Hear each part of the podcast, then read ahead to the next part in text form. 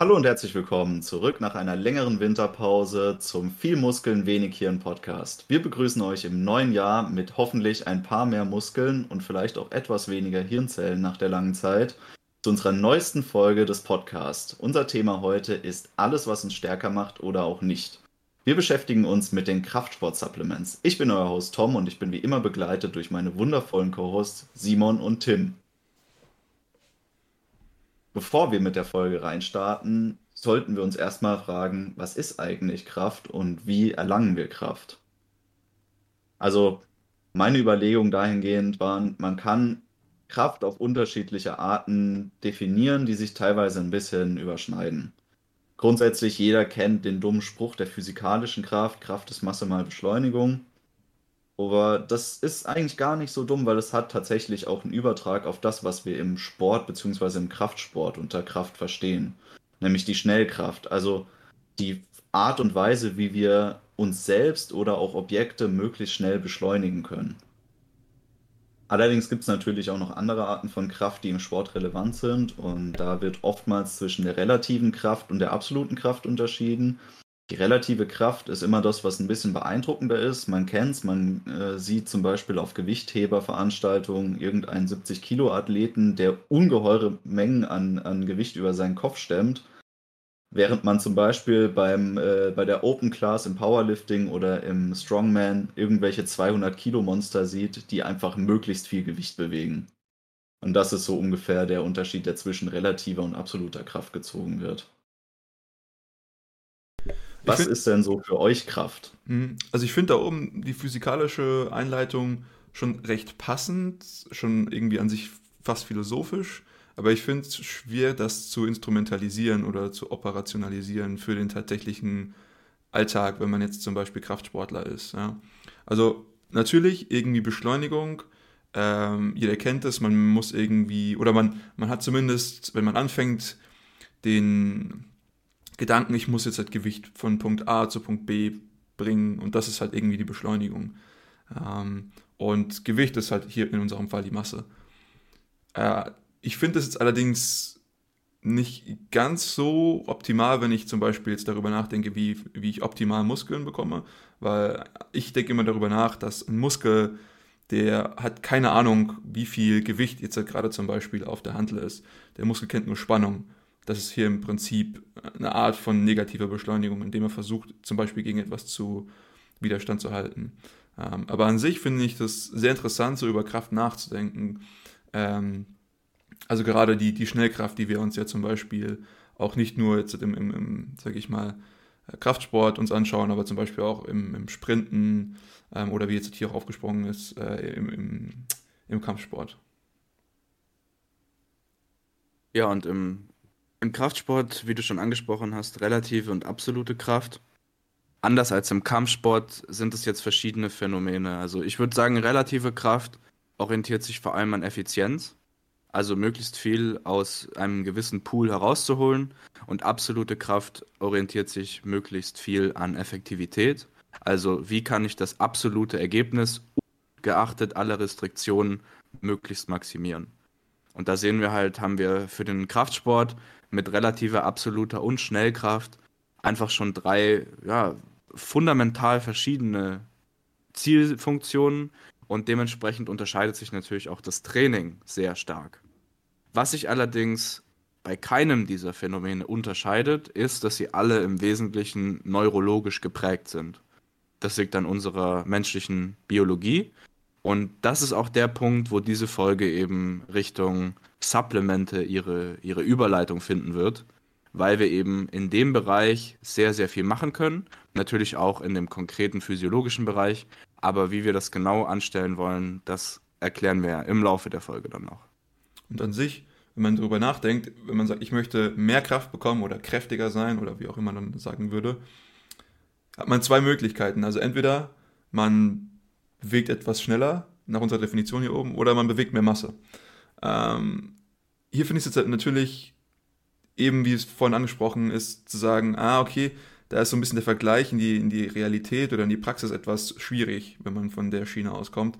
Äh, naja, ich kann jetzt halt versuchen, irgendwie ein Gewicht mit einen Meter pro Sekunde zu bewegen, aber wenn ich das mit fünf Metern pro Sekunde versuche zu bewegen, dann aber es kann gute Chancen haben, dass ich mir dann alles in meinem Körper zerreißen würde. Ähm, von daher, an sich kann man schon irgendwie versuchen, kräftiger zu werden, ähm, aber ich finde, hier gibt es ganz viele unterschiedliche Techniken. Das spielt jetzt heute in die, in die Nahrungsergänzungsmittel gar nicht mehr so stark mit rein, aber sollte doch äh, dennoch so ein bisschen im Hinterkopf bleiben, wenn man darüber denkt, wie ich kräftiger wäre. Um den, den Punkt, den du gerade angesprochen hast, vielleicht nochmal auszuführen. Also wir reden über Nahrungsergänzungsmittel und gehen auch sehr ins Detail. Aber natürlich, wie der Name schon sagt, sind es eben Ergänzungsmittel. Und wenn ihr eine jeweilige Zielfunktion vor euch habt, die ihr optimieren wollt, dann müsst ihr natürlich in erster Linie mal euer makroskopisches Verhalten in die Richtung optimieren. Also erstmal muss natürlich der ganze Rest stimmen. Heißt, das Training muss auf diese Art, die ihr erreichen wollt, abgestimmt sein. Ihr müsst natürlich genug schlafen, euch genug erholen und genug essen etc. pp. Das soll jetzt aber nicht Grundlage dieser Folge sein. Ja.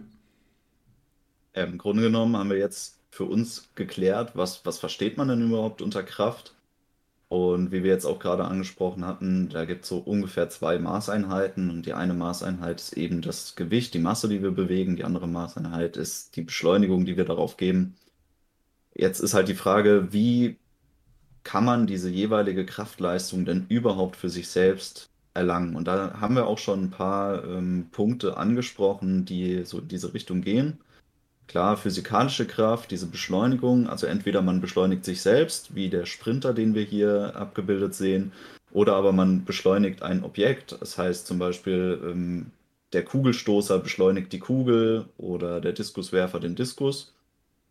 Ähm, wir haben sehr viele explosive Bewegungsformen, die hier mit rein äh, spielen. Also Sprinten, aber auch Sprünge, Wurf- und Stoßdisziplinen generell der Bereich der Leichtathletik ähm, basiert sehr stark aus meiner Sicht auf, dem, auf der physikalischen äh, Kraftauswirkung. Und jetzt die kraftsportspezifischen äh, Kraftarten, also zum Beispiel die relative Kraft, die basiert sehr stark auf einem ZNS-fokussierten Training. Das heißt, man versucht aus, dem, aus der bestehenden Muskelmasse das möglichst Meister an Leistung rauszubringen, indem man auf der anderen Seite, einen Seite möglichst ähm, mechanisch effizient trainiert, aber auf der anderen Seite natürlich auch die Ansteuerbarkeit der Muskeln ähm, so effizient wie möglich gestaltet.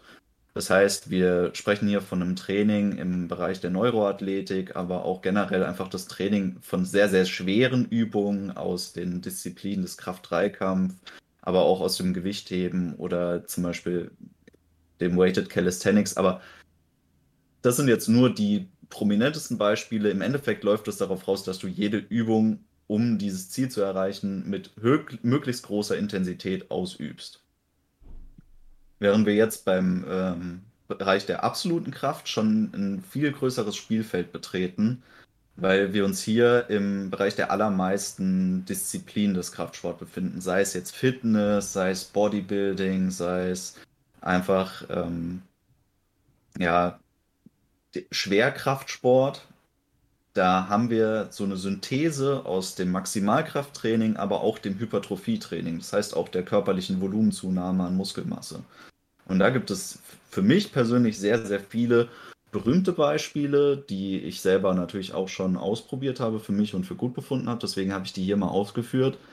Ähm, da wäre für mich der absolute Favorit äh, das German Volume Training, also ein 10x10 Trainingsprinzip. Aber auch das klassische 5x5 Training, beziehungsweise die Abwandlung vom äh, Mark Ripetoe im Starting Strength System. Aber auch Powerbuilding ist extrem interessant. Das heißt, Bodybuilding durch schweres Krafttraining. Was habt ihr da so für Erfahrungen gemacht? Wenn du jetzt sagst 10x10, das bedeutet dann eine Übung Zehn Wiederholungen, Eine zehn Sätze. Zehn Sätze, zehn Wiederholungen. Okay. Das ist so das klassische Kraft-3-Kampftraining in der Off-Season, das die äh, deutschen Athleten so ähm, bewältigen mussten, um möglichst viel Masse drauf zu packen in der Zeit. Ich finde es immer wieder interessant, darüber nachzudenken, dass zum Beispiel Kraft, wie Tim das vorhin schon angesprochen hat und hier jetzt auch nochmal aufgeführt ist, äh, an sich nicht zu 100% mit Muskelmasse korreliert, äh, weil wir sagen, das Ganze ist über das zentrale Nervensystem sehr stark gebunden. Also das heißt, ich kann auch einfach versuchen, stärker zu werden, indem ich die ähm, Effizienz der Rekrutierung der einzelnen Muskelzellen erhöhe. Also ich kann zwar die gleiche Muskelmasse haben, aber wenn ich einfach mehr zum Beispiel Input in diese Muskelzellen reinbekomme, dann werde ich automatisch kräftiger. Das ist auch irgendwas, was man auf jeden Fall im Hinterkopf behalten sollte, wenn man sich zum Beispiel überlegt, möchte ich jetzt halt Hypertrophie, also Muskelaufbau erreichen oder möchte ich einfach kräftiger werden. Und für mich sind es zum Beispiel ähm, aber auch diese Sachen nicht komplett disjunkt. Also wenn ich natürlich, je mehr Muskeln ich habe, desto mehr Muskelzellen kann ich auch aktivieren. Das ist also entweder ich kann versuchen, dass ich effizienter werde oder ich kann einfach mehr davon haben. Und das sind äh, so gewisse Inputs, die immer noch ein bisschen mit reingehen müssen in, in meinen zum Beispiel Trainingsplan.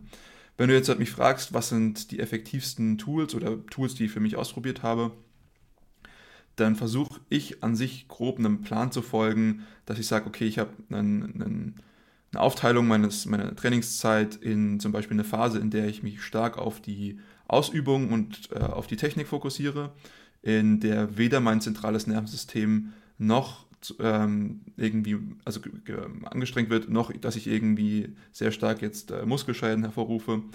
Äh, das ist meistens gefolgt von einer Periode, in der ich recht schwer trainiere.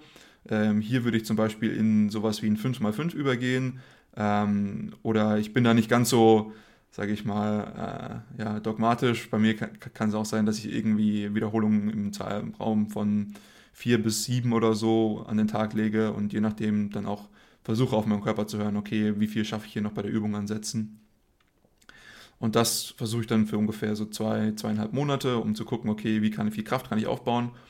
Und das nehme ich dann rüber in eine Phase, die deutlich stärker auf Hypertrophie ähm, fokussiert ist und dementsprechend auch höhere ähm, ja, Anzahl an Wiederholungen fährt.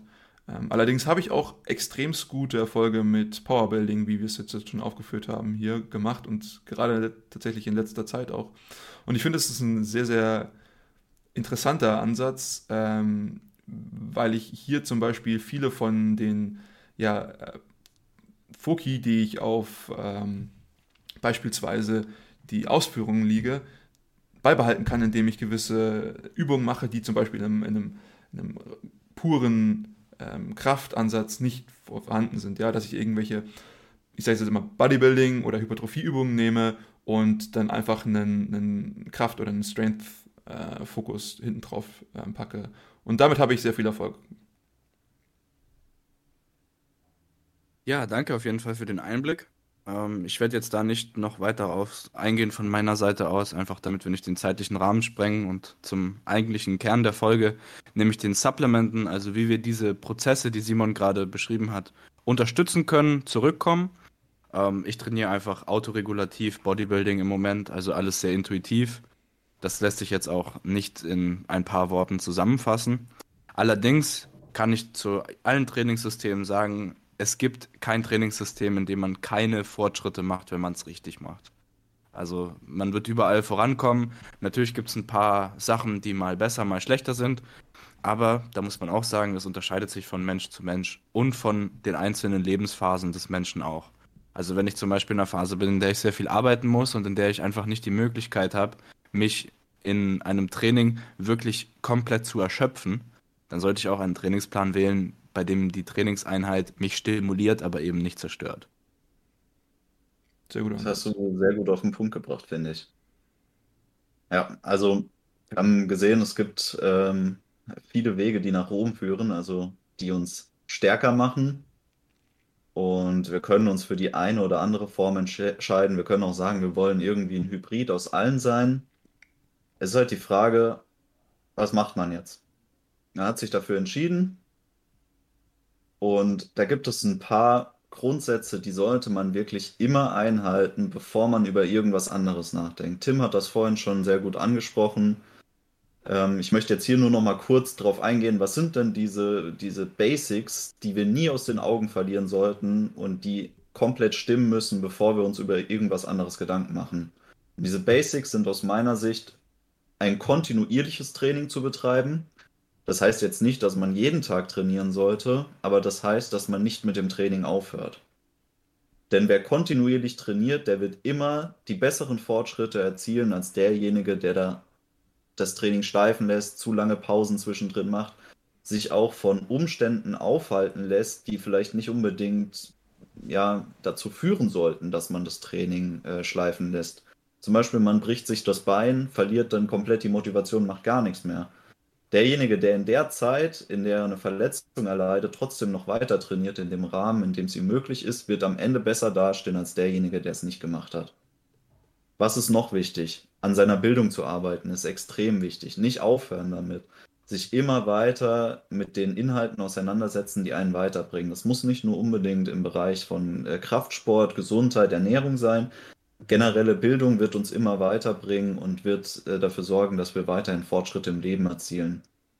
Klar, das Wichtigste ist, dass man sich ausreichend ernährt, dass man sich gesund ernährt, dass man auf seine Hydration vor allem achtet. Viel zu viele äh, Kraftsportler ernähren sich zwar gut, schaffen es aber nicht, sich ausreichend mit Wasser zu versorgen. Also so lächerlich es klingt, das ist was, was man im Auge behalten sollte.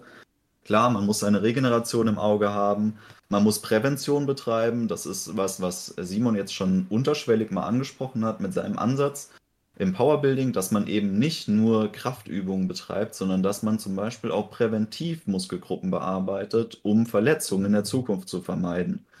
Aber dass man eben auch generell schaut, dass man ähm, gesunde Gelenke hat, dass man ähm, ein gesundes Herz-Kreislauf-System hat, also nicht nur ballern, auch ein bisschen mit Köpfchen. Und natürlich ein aktiver Lebensstil generell sorgt dafür, dass wir das, was wir machen, so lange wie möglich in unserem Leben machen.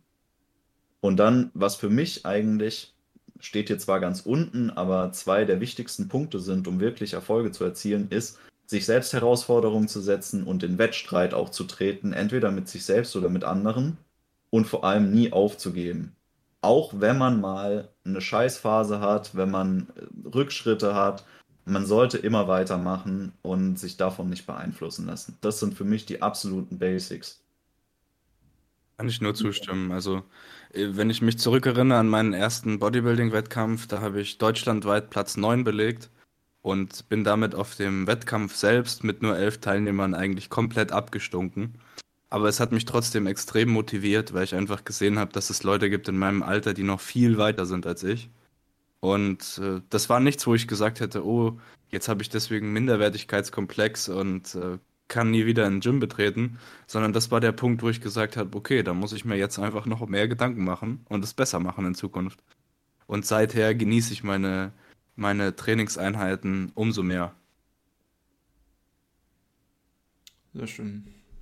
Ja, ich würde sagen, with that out of the way, ähm, wir haben einiges an ja, sage ich mal, Werkzeugen, die wir ans in die Hand nehmen können, wenn eben all diese Sachen gegeben sind, die, über die wir jetzt gerade eben schon gesprochen haben und über die wir auch im Rahmen des Podcasts insgesamt schon häufig gesprochen haben, aber wir dachten, dass es ganz gut wäre, die so ein bisschen eben in diesem Trainingsfokus beziehungsweise auf dieser Kraftebene zu versuchen zu fokussieren. Und ich meine, hier gibt es einiges, ich sage jetzt halt mal, die Ernährung rund um das Training kann super wichtig sein. Ähm, ich würde so weit sagen gehen, dass, sagen, dass es essentiell ist. Ähm, und hier ist es dann nicht nur Ernährung, sondern wie Tom es auch angesprochen hat, äh, die Hydration, ähm, all diese Sachen. Und natürlich die Leute, ja, mal, je nachdem, in welcher Kultur man sich bewegt, ist so ein Pre-Workout oder ein Booster oder wie auch immer man das äh, nennen würde, gang und gäbe. In manchen Gefilden äh, gibt es Leute, die trainieren nicht mehr ohne. Ähm, aber das sind all diese Probleme, mit denen man. Ja, also das ist tatsächlich auch ein Problem, würde ich mal behaupten, dass viele gar nicht mehr ohne können. Ähm, und das, das, ist ein riesiges Was meinst Problem. du gerade? Wie bitte? Booster. Was meinst du gerade? Achso. Ja, ja, ja. ähm, deswegen, es gibt auch ganz viele andere Ansätze und wir hoffen, dass wir euch ein paar davon jetzt halt ans Herz legen können. Ja, ich habe mal hier äh, eine kleine, ein kleines Brainstorming ähm, vor Beginn dieser Folge für mich selber gemacht. Und da habe ich einfach mal frei von der Leber weg aufgeschrieben, was mir so an Supplements ja, kategorisch einfällt. Einfach so aus dem Stegreif, was mir schon mal in meiner Laufbahn als äh, Kraftsportler begegnet ist. Und ähm, wenn man jetzt mal guckt, wie viel dabei rumgekommen ist, und das sind hier wirklich zwei Minuten, kurz mal drüber nachgedacht, was fällt mir spontan ein, merkt man, das ist ganz schön unübersichtlich.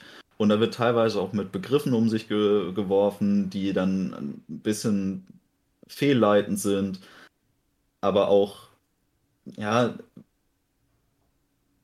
die dazu führen, dass man sich gerne mal auf Versprechungen verlässt und denkt, das wäre was, was man unbedingt braucht, damit die Leistung da ist, damit es im Sport gut läuft. Und dann versteifen sich viele Leute auch auf sowas. Und ähm, gerade Simon hat es angesprochen, Pre-Workouts, Booster. Der Boostermarkt ist wahrscheinlich das, was am meisten explodiert ist im Kraftsport. Ja, also früher gab es einfach nur diese Kategorie Pre-Workout-Booster.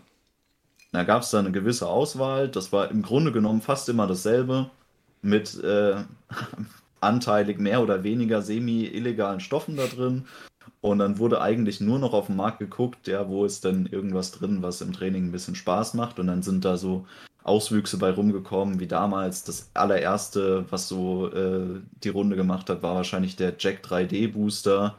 Aber auch dann in, in der Folge äh, weitere Booster vom amerikanischen Markt, aber auch vom niederländischen Markt, wie White Heat oder ähnliches, die mit immer obskureren ähm, ja, Stimulantien gelockt haben.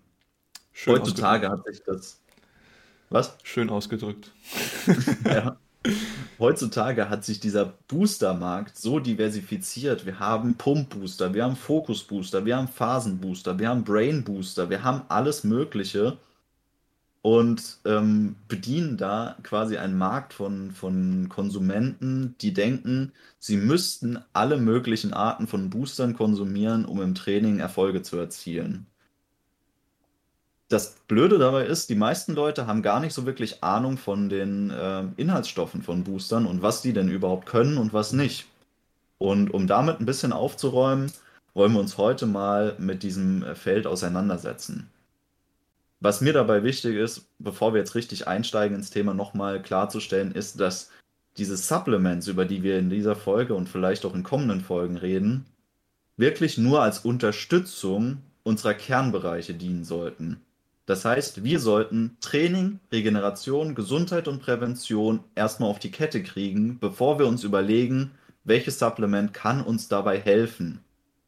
Wenn wir noch nicht alles uns Mögliche getan haben, um das auf die Kette zu kriegen, sollten wir uns erstmal darauf fokussieren und danach kann man sich überlegen, wie unterstütze ich mich dabei. Und damit starten wir heute rein in unseren Teil 1, nämlich das Training. Hier habe ich mal eine kleine Liste zusammengestellt und äh, ich würde euch mal bitten, dass ihr da reinguckt und mir sagt, was kennt ihr, was habt ihr schon probiert und was fehlt euch vielleicht sogar. Ja, natürlich äh, Koffein. Ich glaube, jeder schon mal probiert. Äh, ist auch, glaube ich, der Wirkbestandteil der meisten Booster, der, den die meisten Leute wirklich merken. Ähm, natürlich Kreatin auf jeden Fall ist für mich tatsächlich gar nicht mal trainingsbedingt eines der essentiellen Nahrungsergänzungsmittel, die ich zu mir nehme. Es gibt auch super viele Vorteile für Gehirnfunktion. Ich glaube, wir haben schon mal etwas drüber geredet. Elektrolyte natürlich für mich sehr wichtig. Ähm, vor dem Training immer so einen ungefähr halben Teelöffel ähm, Speisesalz für mich. Und ansonsten auf jeden Fall B-Vitamine, und aber ansonsten noch gar nicht mehr so viel anderes. Ich finde noch äußerst interessant das Capsaicin, was hier auf der Liste steht, und ich hoffe, wir können später noch ein bisschen drüber reden. Aber Tim, was ist deine Erfahrung bis jetzt? Ja, du sagst es schon. Koffein ist natürlich der Klassiker, da kriegt man es am meisten mit. Ähm, das, das beeindruckendste Supplement, glaube ich, ist Kreatin. Simon, du hast schon gesagt, das Salz fehlt. Das hat äh, Tom nicht aufgeschrieben, weil das wahrscheinlich für selbstverständlich halt, dass man Natrium, Kalium und Magnesium in den Elektrolyten dann schon mit hinein interpretiert ins Salz. Wenn es auch nicht unbedingt ganz hundertprozentig so sein muss. Ähm, ja, die Aminosäuren sind auch Klassiker. Die sind auch in jedem Booster drin. Und Naringin und Capsaicin und Synephrin sind Sachen, die ich schon mal gehört habe, aber die ich noch nie ausprobiert habe. Steht hier irgendwas äh, nicht auf der Liste, was ihr schon mal ausprobiert habt und womit ihr Erfahrung habt, die ihr vielleicht jetzt nochmal ansprechen wollt? Ich muss sagen, ich bin äh, recht konventionell unterwegs, was das Game angeht. Ähm, also mein, mein, mein Pre-Workout-Regime sieht dermaßen aus, äh, Salz und wie du es vorhin schon angesprochen hast, Wasser. Also ich trinke ungefähr so eineinhalb bis zwei Liter Wasser, circa 30, 40 Minuten, bevor ich mein Training beginne.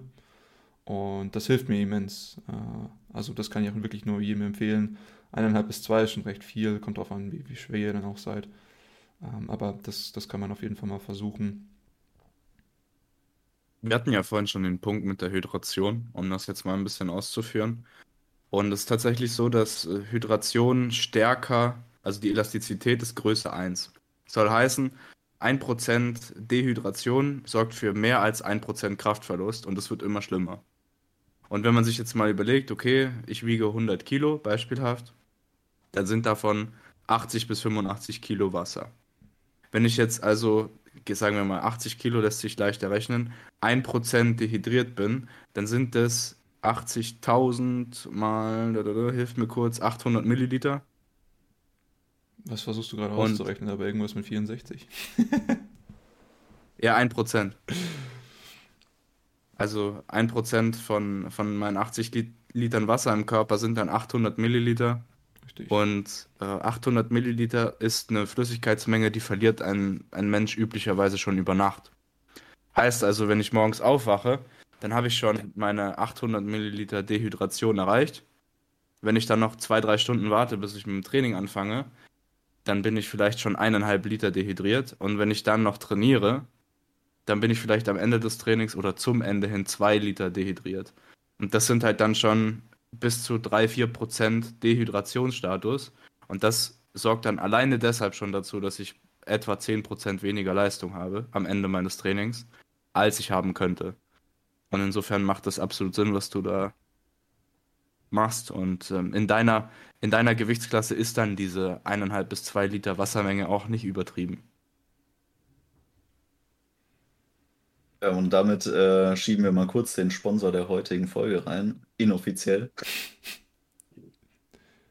Staatlich Faching. Staatlich Lithiumwasser. Lithiumwasser.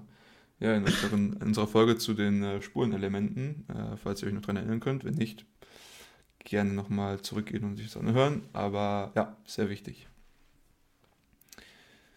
Aber äh, kommen wir mal zum Greatest of All Time, nämlich dem Koffein. Und äh, Koffein wird wahrscheinlich jedem Begriff sein, weil Koffein ist die weltweit meist stimulierte, das weltweit meist stimulierte, stimu äh, konsumierte Stimulanz. Ich komme schon ganz durcheinander.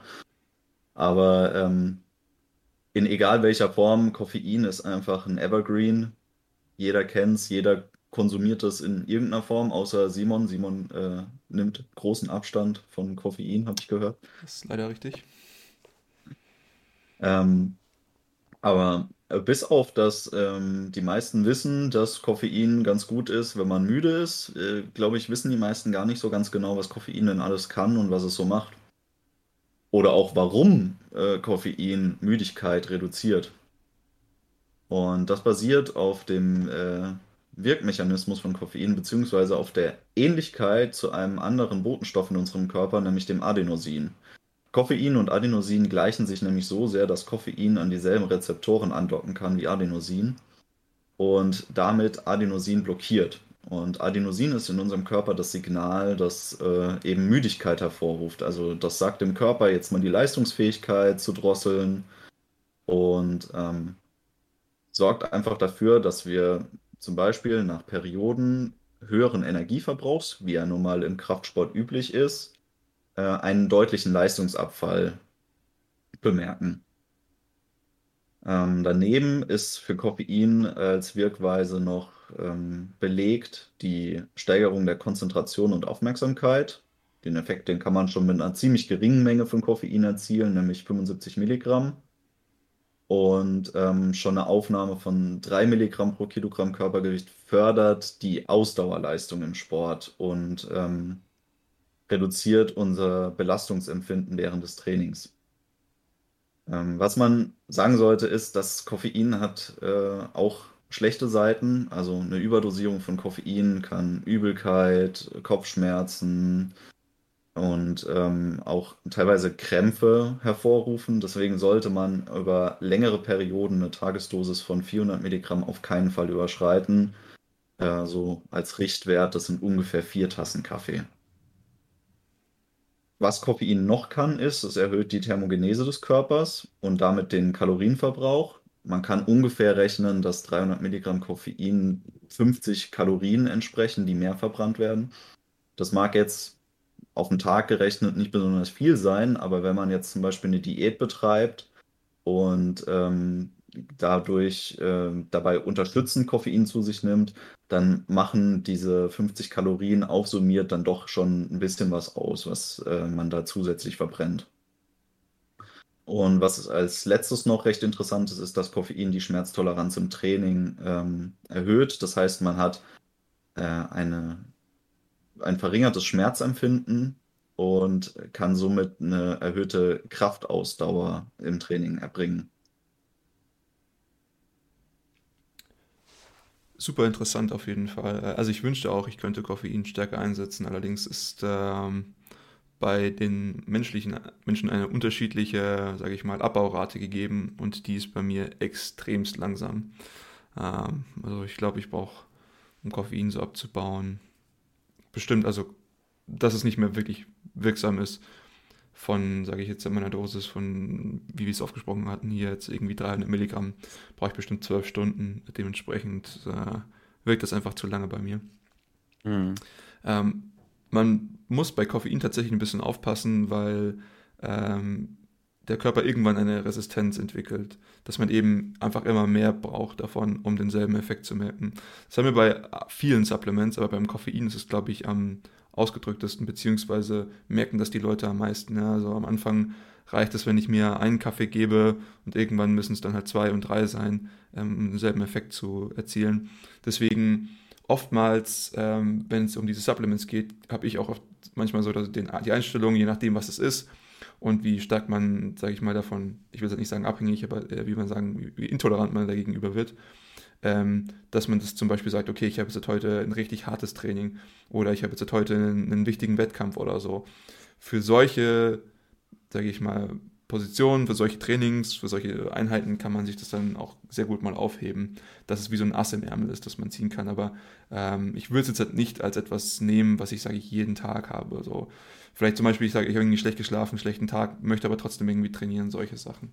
Aber ansonsten ist Koffein natürlich super. Ja, da kommen wir gleich nochmal drauf zu sprechen, ob das was für jeden Tag ist oder nicht.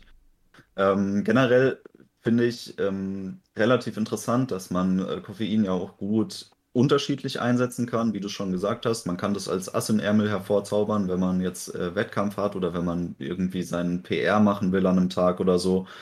Ähm, und da unterscheidet man eigentlich so zwischen zwei verschiedenen Dosierungsansätzen. Einmal einfach den, den grundlegenden positiven Effekt von Koffein, eben der Konzentrationssteigerung oder eben auch diesem ähm, müdigkeitsverringernden Effekt. Den erzielt man bei einer relativ geringen Dosierung von 1 bis 3 Milligramm pro Kilogramm Körpergewicht den wirklich leistungssteigernden Effekt allerdings erst bei 4 bis 6 Milligramm pro Kilogramm Körpergewicht. Der kann natürlich je nach Toleranz, äh, befindet man sich da schon im Bereich der, der geringen Dosierung, äh, auch im Bereich der Leistungssteigerung.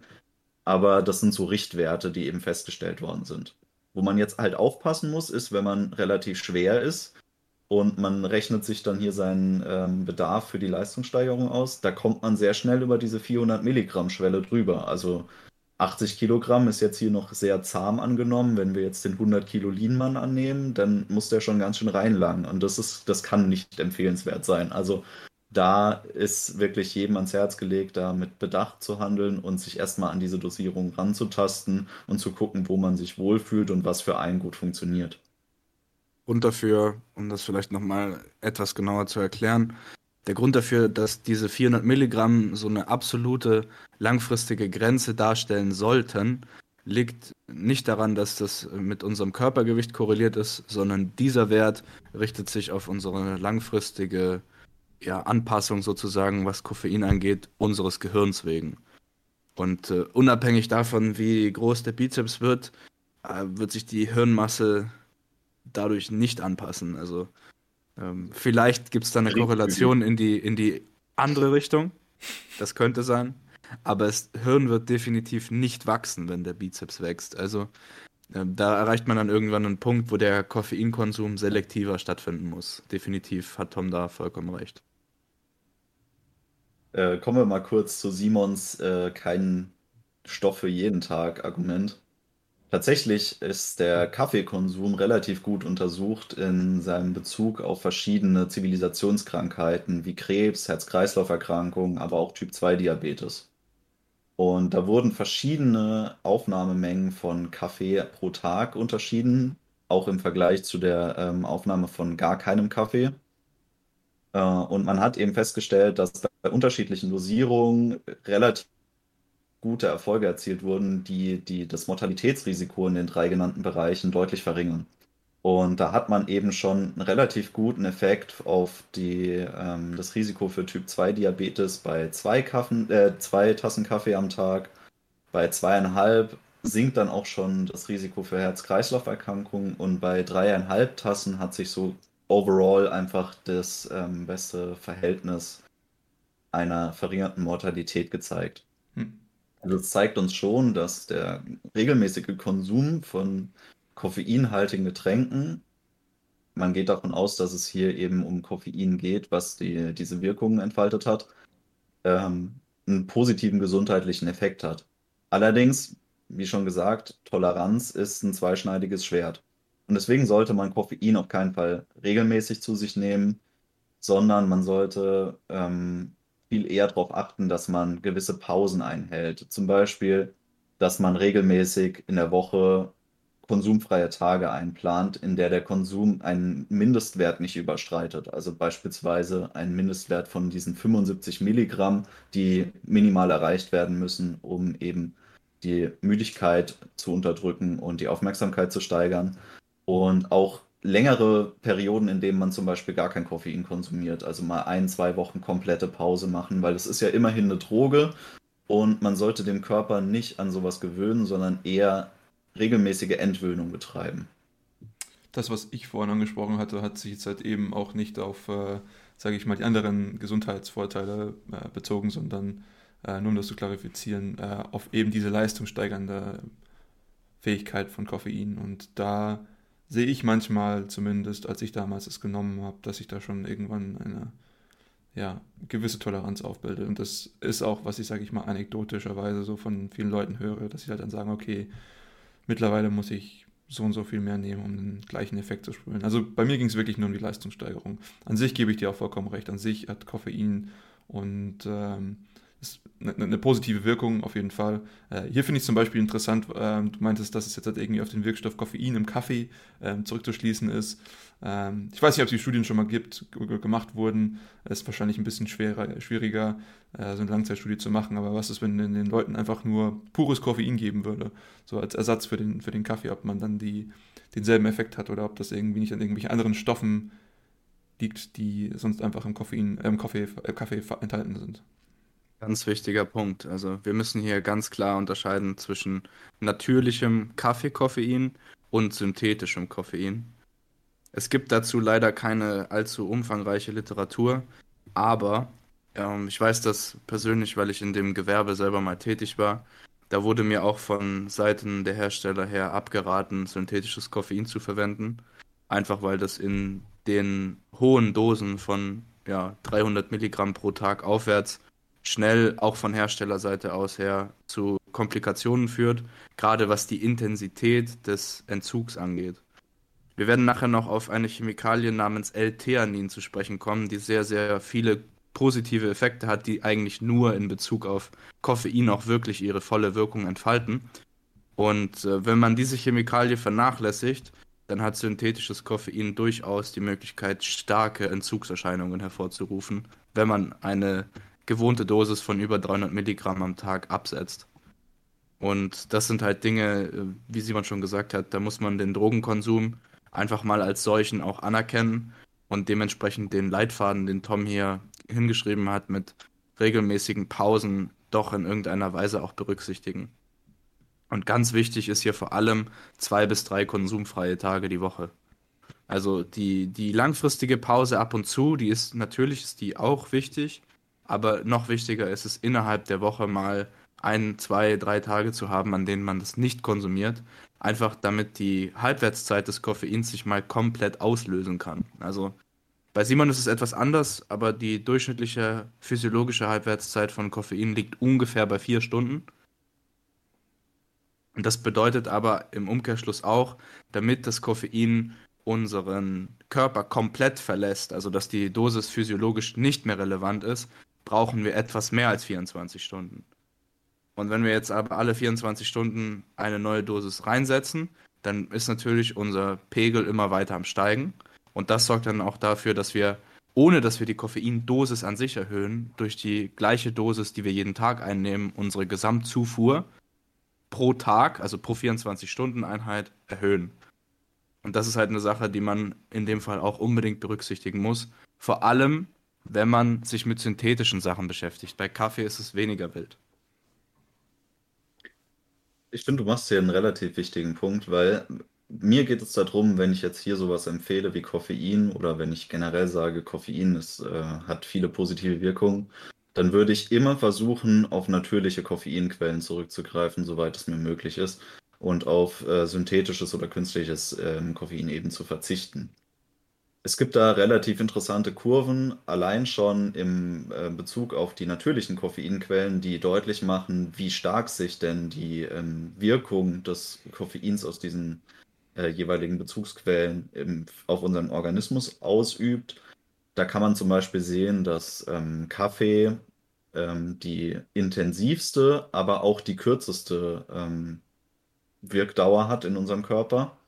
Während andere Quellen, wie zum Beispiel Tee, äh, Mate, aber auch ähm, Guarana, generell eine zwar ähnlich intensive, aber nicht ganz so piekende, dafür deutlich länger anhaltende Wirkung entfalten. Und warum das so ist, das werden wir nachher noch am Beispiel des ähm, Tees sehen. Kurz wollte ich noch darauf eingehen, was ihr gesagt habt, dass Kaffee natürlich auch andere ähm, Substanzen enthält. Und da fällt mir jetzt spontan aus dem Kopf rein, äh, Theobromin ist da drin und natürlich auch Gerbstoffe. Und das äh, Theobromin, das hat tatsächlich noch Wirkungen, die über die, die reine Koffeinwirkung hinausgehen. Ähm, also da habt ihr schon recht, dass Kaffee da ein bisschen anderes Wirkspektrum hat als einfach nur Koffein. Und deswegen natürliche Koffeinquellen sind auf jeden Fall zu bevorzugen. Hier seht ihr jetzt mal so eine kleine Übersicht. Und da wird auch relativ schnell klar, warum oftmals in Supplements Guarana als Koffeinquelle eingesetzt wird. Weil Guarana einfach der ja, ähm, Mengensieger ist. Hm. Ja, also 3600 Milligramm pro 100 Gramm schlägt, sage ich mal, den äh, Runner-up, den Tee mit 2500 um 50 Prozent circa. Also da sieht man schon, da kriegt man mehr Geld für, für Gleiches. Ich finde es auch äh, sehr interessant, dass der Kakao hier aufgeführt ist. Das wissen die meisten Leute gar nicht, aber auch Kakao enthält ähm, Koffein. Das ist zum Beispiel relevant für mich für, oder für Leute wie mich. Ähm, ich nutze tatsächlich Kakao als äh, Pick-me-up, so manchmal am späten Nachmittag so. Mache ein Mittagstief oder so, gönne ich mir so, was weiß ich, 40 Gramm Schokolade. Und das ist schon, sage ich mal, so das, was mich um, was mich so bis in den frühen bis mittleren Abend bringt von, sage ich mal, einer Dosis, sage ich mal, auf einer Leistungs-, nicht leistungssteigernd, aber, sage ich mal, konzentrationssteigernden Basis. Diese 40 Gramm ähm, Schokolade, wenn du, wenn du 90% plus nimmst, sollten sogar relativ gut an diese 75 Milligramm Dosis, die Tom angesprochen hat, rankommen. Genau ja, so eine Tafel Schokolade ist gar nicht mal so zu unterschätzen. Also gerade wenn man hochprozentige benutzt, was man ja sollte, wir haben es, glaube ich, auch schon öfter empfohlen, ähm, dann ist ja, das. Das andere ein... Zeug ist auch keine Schokolade, Tom, das ist Müll. Ja, es ist äh, Süßigkeit halt. Müll. Genau. Ähm, so ein kleiner Geheimtipp aus meiner eigenen Praxis in der Nutzung ist äh, das Guayusa. Guayusa ist verwandt mit dem Mate-Tee, also ähm, eine äh, südamerikanische Pflanze. Und der Vorteil von Guayusa ist, und das ist auch für mich relativ gut erfahrbar, dass die Wirkung zwar eine recht hohe Intensität hat, aber sehr, sehr lange anhält dafür. Und man hat nicht diesen Koffein-Crash, den viele andere Koffeinquellen ähm, normalerweise mit sich bringen. Also gerade beim Kaffee wird das vielen bekannt sein, dass man da ziemlich in den äh, Crash reinsteuern kann wenn man Kaffee getrunken hat und die Koffeinwirkung nachlässt. Ähm, bei Tee ist das ja bekannt, dass es da nicht so der Fall ist. Und ähnliches ähm, lässt sich auch vom Guayusa ähm, berichten. Wobei hier die Intensität für mich einfach der ausschlaggebende Faktor ist. Wenn ich mir ähm, ein, eine, eine natürliche Koffeinquelle für mein Training aussuche, dann möchte ich natürlich eine möglichst hohe Intensität des Koffeins erreichen. Und da ist es für mich wichtig, ist Tee jetzt für mich der Way to go, um im Training Leistung zu erbringen, oder ist das nicht eher was, was ähm, so alltagsgeeignet ist? Wie seht ihr das? Also, man hat jetzt natürlich schon, wie gesagt, die. Also, ich finde es sehr interessant zu sagen, ich möchte irgendwas haben, was mich jetzt halt nicht eben crashen lässt, weil ähm, viele von uns leben Leben, die doch vielleicht auch außerhalb des Trainings anspruchsvoll sind und manche mögen sagen, dass das Training der einfachste Part ihres Lebens ist. Und wenn man dann irgendwie zwar die, was weiß ich, 60, 70 Minuten Training ganz gut rumbekommt, aber danach erstmal in ein Loch fällt und, sage ich mal, sich am liebsten hinlegen möchte und, und eine Runde äh, ja, schlafen möchte, das ist natürlich auch keine großen Vorteile. Deswegen ähm, finde ich das schon, schon recht interessant, irgendwas zu verwenden, was mich jetzt halt nicht crashen lässt. Kann ich nur zustimmen. Ähm, ich habe leider keine Erfahrungen mit Tee oder Kaffee als Stimulantien, weil ich schon seit vielen Jahren eben äh, besagtes Koffein aus Boostern zu mir nehme und deshalb ähm, das auch äh, sehr regelmäßig und deshalb äh, trinke ich keine anderen koffeinhaltigen Getränke und äh, limitiere auch meine Kakaoaufnahme relativ stark finde das interessant. Also ich kann das ähm, gut nachvollziehen. Auch ich äh, bin zeitweilig äh, in die Falle des Booster-Konsums getreten. Äh, habe dann den, den Übergang gefunden, dazu gar keine Booster mehr zu konsumieren, bis ich dann für mich äh, die Synthese gebildet habe.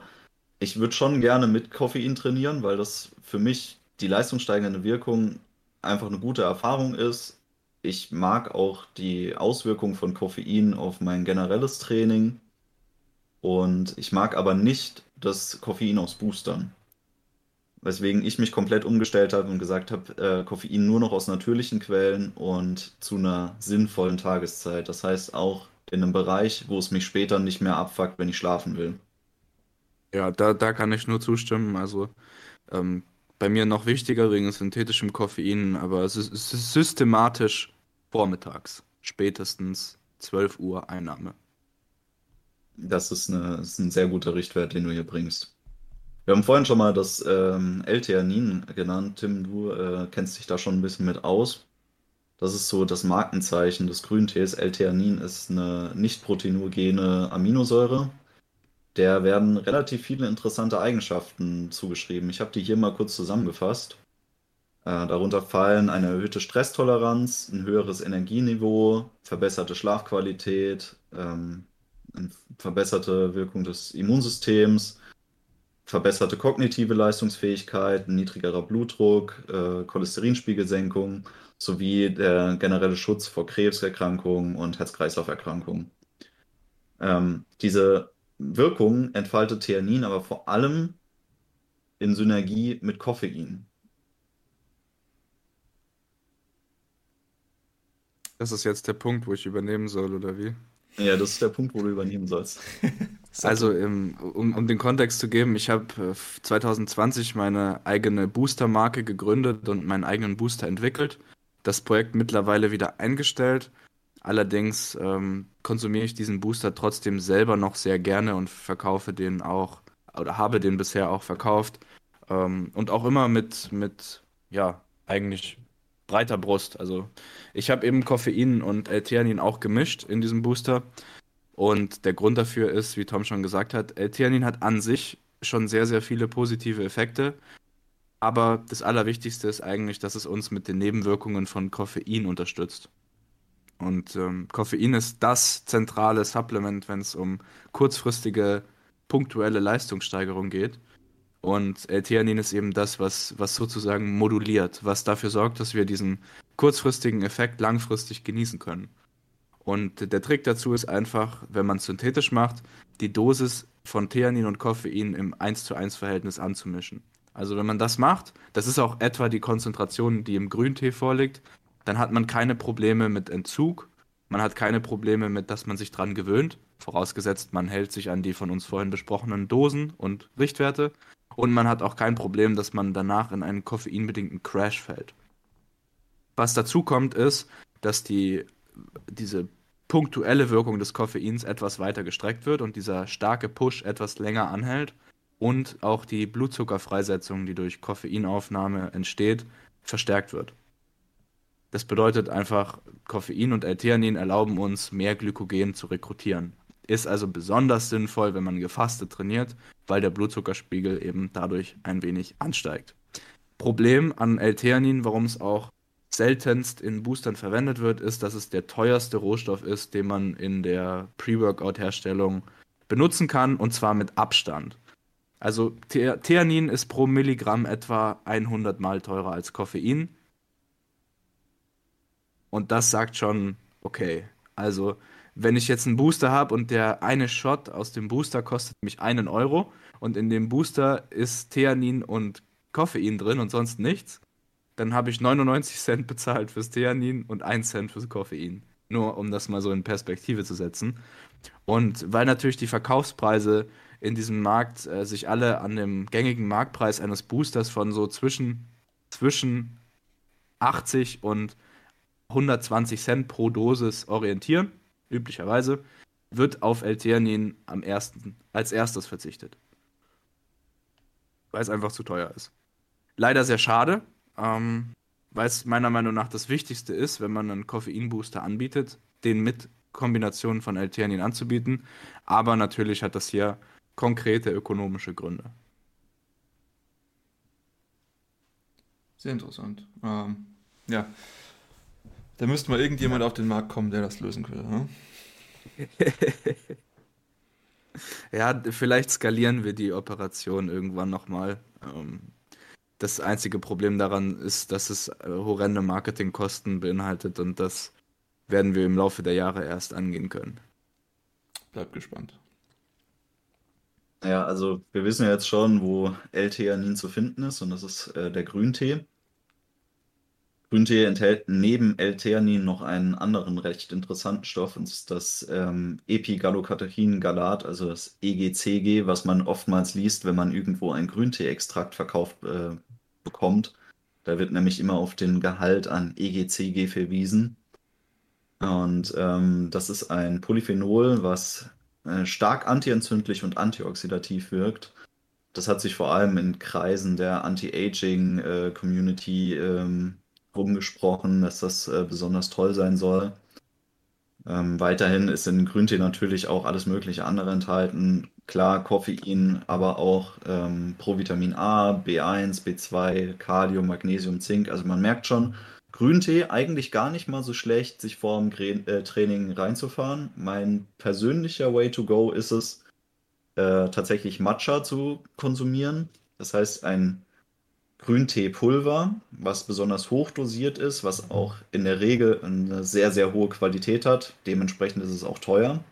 Dafür braucht man aber auch nur sehr wenig davon. Das heißt, ähm, normalerweise nimmt man da nur wenige Gramm zu sich und äh, die auch mit recht wenig Flüssigkeit. Das heißt, es ist sehr gut geeignet für mich, die zum Beispiel eine Stunde vorm Training äh, einzunehmen und das dann zum Beispiel durch Kaffee folgen zu lassen. Dadurch unterdrücke ich so ein bisschen die, die Crash-Wirkung des Koffeins aus dem Kaffee, habe trotzdem eine recht hohe Intensität und ähm, führe eben L-Theanin in äh, hoffentlich ausreichender Menge zu mir. Nicht nur bestätigen, habe ich auch, äh, Matcha-Tee habe ich auch schon sehr, sehr viel getrunken in meinem Leben. Irgendwann habe ich es dann halt auf die synthetische Komponente umgestellt mit besagtem Booster. Aus dem Grund, dass mir die Anrührung und die, die ganze ja, Prozedur dahinter für jeden Tag einfach irgendwann zu sehr zeitintensiv wurde und mir das zu sehr auf die Nerven ging, alle Substanzen immer jeden Tag einzeln zusammenzumischen. Aber an sich, ähm, bis auf das, wie du schon angesprochen hast, dass Matcha pro Dosis dann teurer ist, hat es eigentlich nur Vorteile. Also tatsächlich ist für mich ein ganz zentraler Bestandteil des Ganzen, den, ähm, die Teezeremonie dahinter, äh, Matcha zu konsumieren. Ihr seht es äh, auf dem Bild angedeutet, man konsumiert Matcha-Tee aus einer Schale, nicht aus einer Tasse oder einem Glas. Und äh, man überbrüht Matcha-Pulver auch nicht mit kochendem Wasser, sondern tatsächlich optimalerweise mit Wasser, was so zwischen 60 und 70 Grad warm ist. Und das Ganze wird dann mit dem ähm, hier zu sehenden Bambusbesen eingerührt, bis sich diese äh, schaumige Konsistenz ergibt. Und ähm, ja, das Ganze ist äh, eine Teezeremonie, die stammt noch aus Japan, beziehungsweise tatsächlich hat Japan diese Zeremonie auch aus dem alten China übernommen, bevor sie die Teepflanze eingeführt haben nach Japan. Und ähm, was relativ lustig ist, ist, dass sich diese Zeremonie eigentlich nur in Japan erhalten hat, weil China dann in der nachfolgenden Zeit, äh, manche werden sich erinnern, äh, von den Mongolen unter Genghis Khan überrannt wurde. Und dann äh, hat sich das mit der ganzen äh, Tradition und äh, kulturellen Überlieferung von solchen Zeremonien ein bisschen erledigt gehabt. Trivia Tom schlägt zurück. Gut, aber ich glaube, den großen Themenbereich Koffein können wir jetzt langsam mal hinter uns lassen und kommen zum anderen Big Player, auch mit K, dem Kreatin. Vorhin K, unser Lieblingsbuchstabe. Anscheinend. Ähm, aber vorhin schon angesprochen, äh, für mich essentieller Bestandteil eigentlich eines jeden Tages. Ähm, aber auch, wie gesagt, für mich nicht äh, zwangsweise für nur das Training ausgelegt.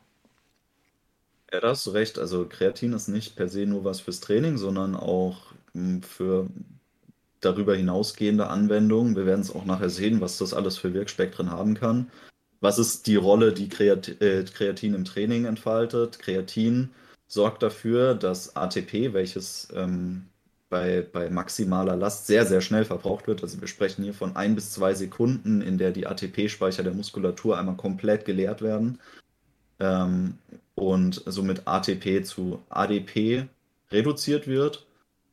Da kommt dann Kreatin ins Spiel, das regeneriert das ADP ebenso schnell, wodurch diese maximale Muskelleistung eben deutlich länger aufrechterhalten werden kann. Also wir sprechen hier dann von einem Vergleich von einer Leistung von ein bis zwei Sekunden zu bis zu zwei Minuten. Also der Bereich erhöht sich einfach, dadurch kann man deutlich mehr äh, machen in diesem Zeitraum. Ähm, was haben wir denn für verschiedene Wirkspektren? Also grundsätzlich die Wirkung auf die anaerobe Kraft und Ausdauerleistung. Das heißt, wenn wir sprinten, wenn wir hohes Gewicht bewegen, da haben wir äh, eine Verzögerung der Übersäuerung, weil nicht so viele äh, Abbauprodukte anfallen. Ähm, wir haben eine gesteigerte Erholungsgeschwindigkeit zwischen den Sätzen. Das heißt, wir sind schneller wieder einsatzbereit, brauchen nicht so lange Zeit für unser gesamtes Training. Das ist für viele Leute sehr nützlich. Und wir haben eine gesteigerte Kraftausdauer im Satz. Das heißt, wir können ein, zwei Wiederholungen mehr raushauen. Tendenziell. Was übrigens sehr, sehr, sehr viel ausmacht. Das stimmt. Und das ist auch der Effekt, auf den die meisten weiteren Effekte des Kreatins im Kraftsport basieren. Also wir können ein bisschen mehr leisten und das macht einen großen Unterschied. Also wir haben hier eine, eine tendenzielle Kraftsteigerung bei, also in Studien trainierten Männern. Das ist sehr wichtig zu sagen, weil meistens werden Substanzen an irgendwelchen untrainierten oder alten Menschen untersucht wo man sagen muss, dass allein schon der Trainingsreiz so ausschlagkräftig ist, dass die zusätzlich zugeführte Substanz meistens eigentlich nur noch einen Placebo-Effekt hat. Wenn man hier aber diese Studien an trainierten Männern sich anguckt, dann sieht man, dass äh, die Einnahme von Kreatin zu einer Kraftsteigerung von 5 bis 15 Prozent im Vergleich zum Training ohne Kreatin führt. Und das ist schon eine ganze Menge. Also wenn man das für sich rausholt, das macht einen Unterschied. Im Muskelaufbau ist eben diese gesteigerte Kraftleistung, aber auch das erhöhte Volumen, was wir im Training leisten, der ausschlaggebende Faktor dafür, dass wir eine höhere Proteinsynthese im Muskel ähm, bewirken können. Und der andere Effekt, den viele Leute gar nicht mal so gerne mögen, ist, dass Kreatin ganz schön viel Wasser zieht, nämlich ungefähr 50 Gramm Wasser. Und das sorgt dazu, dass die Muskulatur oder generell das Gewebe, in dem Kreatin eingelagert wird, sich ganz schön aufblähen. Deswegen auch ich von manchen schon gehört habe, dass sie zum Beispiel vor gewissen Bodybuilding-Shows, da muss man natürlich eine Weile vorher anfangen, ähm, Kreatin absetzen.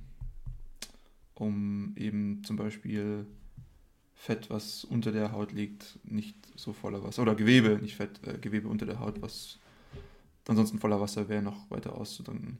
Und ich glaube, das ist auch hier der Punkt, an dem, sage ich mal, die größte, ich sage jetzt mal, potenzielle Kritik an Kreatin, glaube ich, liegt, oder? Die Schädigung der Nieren. Ähm, das ist eben auf dieses Argument zurückzuführen, dass die Leute sagen, okay, Wasser wird eingelagert, dementsprechend habe ich weniger Wasser, was zum Beispiel, oder weniger Flüssigkeit, was in meinem Blutkreislauf irgendwie vorhanden ist und eben vielleicht ist das dann eben schädigend für meine, für meine Nieren, wenn eben nicht genügend Wasser ähm, zur, zur Reinigung der, des Blutes zum Beispiel vorhanden ist. Ähm, ich glaube, das ist immer so ein bisschen, ja. Also ich meine, Kreatin ist an sich das am meisten untersuchte Supplement, glaube ich, jetzt nach Koffein. Ähm, oder ich weiß gar nicht, vielleicht sogar auch weiter als Koffein. Ähm, also diese Gefahr besteht, glaube ich, aber da muss man schon sehr, sehr wenig zu sich nehmen an Wasser. Man muss dazu sagen, woher dieser Mythos kommt. Also das kommt aus dem Bodybuilding-Bereich und es wird einfach benutzt, wie du schon gesagt hast, zur weiteren Dehydrierung.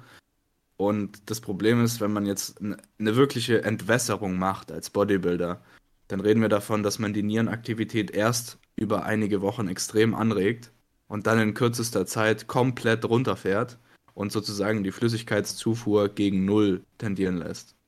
Und wenn ich natürlich gleichzeitig meine Flüssigkeitszufuhr von vorher 10 Liter am Tag auf nachher 500 Milliliter am Tag reduziere und meine Kreatinzufuhr von vorher 5 Gramm am Tag auf 15 Gramm am Tag erhöhe, dann kann es schon sein, dass ich in diesen drei oder vier Tagen des Entwässerns meinem Körper erheblichen Schaden zufüge Allerdings, so wie Tom schon gesagt hat, ein Gramm Kreatin lagert 50 Gramm Wasser ein. Wenn ich also 5 Gramm Kreatin mit dem Glas Wasser, das ich zum Pre-Workout runterschlucken benutze, zu mir nehme, dann habe ich die, die Gefahr schon in der Aufnahme des Prozesses sozusagen gebannt.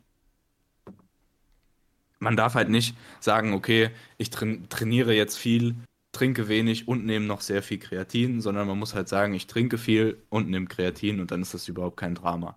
Wenn ihr irgendwelche Nierenschäden oder sowas habt oder nur eine Niere etc., müsst ihr das natürlich mit eurem Arzt absprechen. Das ist das gesundheitliche Risiko, das da entstehen könnte, nicht wert. Aber von uns ganz klar die Empfehlung, einfach äh, kon konstruktiv drüber nachzudenken und sich nicht in irgendeine Hysterie verleiten zu lassen. Ja, was ich noch relativ interessant fand, ist, ähm, dass Kreatin die Regenerationszeit äh, nach dem Training verkürzen kann, sowie ähm, die auftretenden Muskelschmerzen reduziert. Das ist vor allem darauf zurückzuführen, dass der erste Schritt der Regeneration im Muskel natürlich ist, die ähm, ATP-Speicher wieder aufzufüllen. Und dieser Schritt wird eben durch die, ähm, ja, durch den Kreatinhaushalt des Körpers deutlich ähm, verkürzt aber auch generell ist zu sagen, dass äh, sich bei Kreatin gezeigt hat, dass geistige Ermüdung, also die ähm, Ermüdung, die eintritt, wenn wir uns längere Zeit mit irgendwelchen äh, kognitiven Aufgaben beschäftigen, ähm, deutlich verzögert ist und auch die Reaktionszeit sich verbessert, wenn man seine Kreatinspeicher komplett füllt, im Vergleich dazu, wenn man ähm, einen, Kreatin, einen relativen Kreatinmangel im Körper hat. Worauf ich noch gestoßen bin, ähm, ist eine Studie, die Kreatin im Einsatz mit Depressionen untersucht hat, wobei sich gezeigt hat, dass viele der depressiven Symptome durch eine Zufuhr von 5 Gramm Kreatin pro Tag deutlich reduziert werden konnten. Also in der äh, Studie war hier eine Reduktion von 55 Prozent die Rede. Also sowas wie Antriebslosigkeit, ähm, schlechtes Energiemanagement, das sind alles Symptome, die ähm, bei einer Depression auftreten können und die werden durch äh, die Zufuhr von Kreatin allein schon deutlich reduziert. Das finde ich äh, ist nochmal ein Punkt, wo deutlich wird, dass Kreatin nicht nur im Kraftsport äh, anwendbar ist, wie Simon schon gut gesagt hat. Eine ähm, Ergänzung dazu, der Grund dafür liegt auch wieder daran, dass unser Hauptorgan, was die ATP-Synthese äh, angeht, und den Verbrauch eben von ATP ist eben das Gehirn. Also ähm, insofern ist es nicht verwunderlich, dass Kreatin im Gehirn auch zu sehr viel positiven Entwicklungen führen kann, weil es eben genau dort auch relativ am meisten gebraucht wird. Und da jetzt, da kann glaube ich auch Trivia Simon einen kleinen Funfact liefern. Und zwar wurde Kreatin früher schon eingenommen, wenn mich nicht alles täuscht, und zwar durch die Zufuhr von Rinderblut, weil es da anscheinend früher, äh, beziehungsweise auch immer noch, äh, verstärkt vorkommt. Und wenn mich nicht alles täuscht, haben das damals die römischen Gladiatoren zu sich genommen.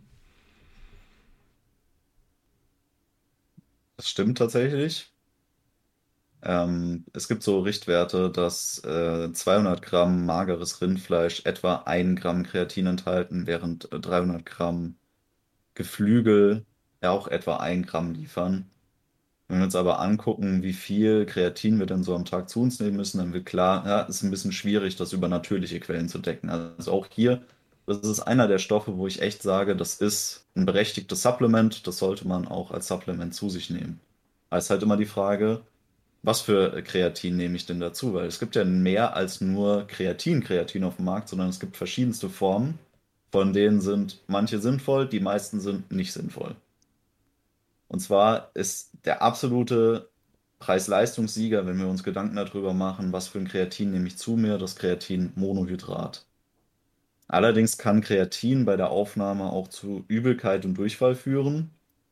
Und da zeigt sich dann zum Beispiel ein gepuffertes Kreatin, das wird unter dem Markennamen Crealcadin äh, vertrieben, als besser verträglich als das Kreatinmonohydrat. Die anderen Formen von Kreatin, die verkauft werden, sind erstens schlechter verfügbar für den Körper. Das heißt, wir müssen mehr nehmen, um dasselbe Ergebnis zu erzielen wie Kreatinmonohydrat.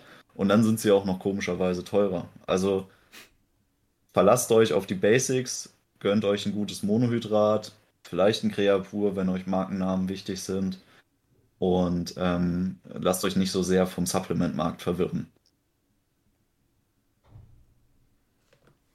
Ja, wir hatten im Vorfeld schon drüber gesprochen und hier ist es auch nochmal aufgelistet. Ähm, und zwar, dass sich Kreatin und Koffein hemmen können bei zeitlicher Aufnahme. Und ich glaube, das kommt für viele sehr überraschend, weil wenn ich mich an die meisten Booster zurückerinnere, die ich in meiner Zeit damals zu mir genommen habe, dann ist in beiden, äh, ist in denen immer beides vorhanden gewesen, also sowohl Koffein als auch Kreatin. Und das fand ich tatsächlich sehr interessant, als ich das jetzt hier gelesen habe, weil an sich würde man ja dann versuchen, optimalerweise die Zufuhr beider Stoffe zeitlich zu trennen. Also was weiß ich, natürlich Logischerweise nimmt man das Koffein dann vor dem Training zu sich und das Kreatin dann aber nach dem Training oder irgendwann, bevor man ins Bett geht, irgendwie sowas. Um den Punkt mal zu entschärfen, also Kreatin wird am besten aufgenommen, wenn wir es mit gleichzeitig mindestens 30 Gramm Protein und ungefähr 40 Gramm Kohlenhydraten, am besten Zucker, zu uns nehmen, also irgendeine Form von schnellen Kohlenhydraten halt zu uns nehmen. Ähm, man muss aber dazu auch sagen, also Kreatin ist sehr, sehr lange in unserem Körper, weil es auch eins dieser Moleküle ist, was wir eben über lange Zeiten speichern können. Und dementsprechend ist die, die momentane Zufuhr von 5 Gramm Kreatin mehr als ein, eine ja, Verteilung zu sehen, die sich dann über den Tag ergibt, wie viel Kreatin dann wirklich in unseren Zellen ankommt. Und Koffein ist im Gegensatz ein sehr, sehr schnelles Molekül das innerhalb von ein paar Minuten wirken kann und wie wir auch schon angesprochen haben, relativ schnell, also innerhalb etwa eines Tages unseren Kreislauf auch wieder komplett verlässt. Also ähm, man muss da schon berücksichtigen, dass es sich gegenseitig behindert und dass eine Kreatinaufnahme ohne Zucker und Eiweiß auch nicht optimal ist. Allerdings kann man das einfach über die Dosis revidieren. Also, äh, wenn ich sage, ich nehme jetzt Koffein und Kreatin gleichzeitig, so habe ich meinen Booster auch konzipiert und mache es selbst auch seit vielen Jahren, dann muss man halt einfach die Dosis erhöhen. Also auf meine 400 Milligramm Koffein nehme ich dann halt auch einfach noch 10 Gramm Kreatin-Monohydrat dazu. Vor jedem Training fünfmal die Woche. Und diese 50 Gramm Kreatin, die ich da übrigens gefastet, also auch ohne Proteine und Zucker, mit Koffein gleichzeitig zu mir nehme, haben seit Jahren gewirkt und ähm, verursachen da keine Schwierigkeiten.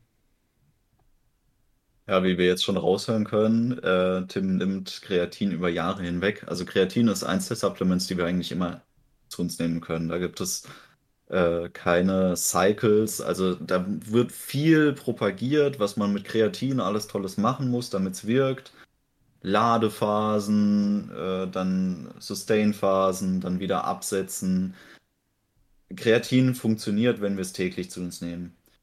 Und ähm, dann ist es auch absolut ausreichend, wenn wir uns hier im Bereich von drei bis fünf Gramm pro Tag bewegen. Dann muss man halt ein bisschen warten, bis die Speicher das erste Mal richtig gefüllt sind. Das ist dann halt eben erst nach 30 Tagen oder vielleicht auch ein bisschen länger der Fall.